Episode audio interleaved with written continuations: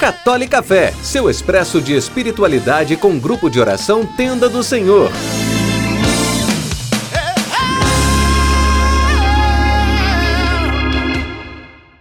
Há almas que não chegam à santidade porque um dia, em um dado instante, não souberam corresponder plenamente a uma graça divina.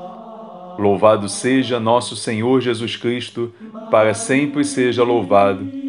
É interessante nós meditarmos como os pequenos gestos das nossas vidas, eles têm um reflexo pleno e perfeito na nossa santidade, no nosso caminho de santificação.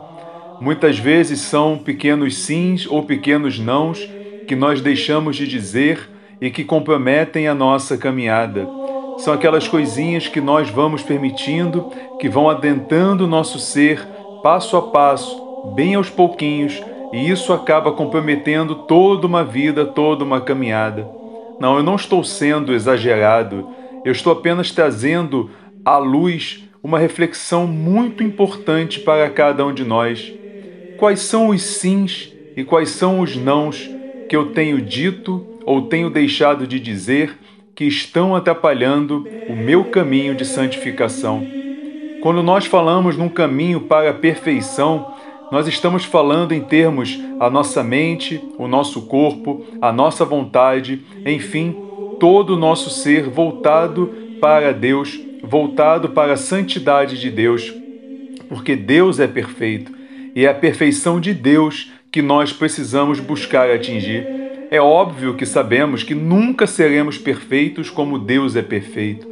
Mas o próprio Senhor diz: sejam perfeitos como o Pai do céu é perfeito. Mesmo reconhecendo que nós não podemos atingir a perfeição e a santidade de Deus, nós temos que buscar. Nós só podemos alcançar qualquer coisa além das nossas expectativas quando nós buscamos coisas além daquilo que nós estamos esperando. Se eu preciso ser santo, se eu quero ser santo, eu tenho que buscar uma santidade perfeita que é a santidade de Deus, olhar para essa santidade, mirar essa santidade e caminhar em rumo a essa santidade. Porque é mirando numa santidade perfeita que eu vou atingir um grau de santidade suficiente para me levar à vida eterna toda com Deus. É por isso que muitos não chegam à santidade, como nós falamos lá no começo, porque não sabem corresponder de repente a uma graça divina específica. Porque não sabem dizer sim quando tem que dizer sim, nem dizer não quando tem que dizer não.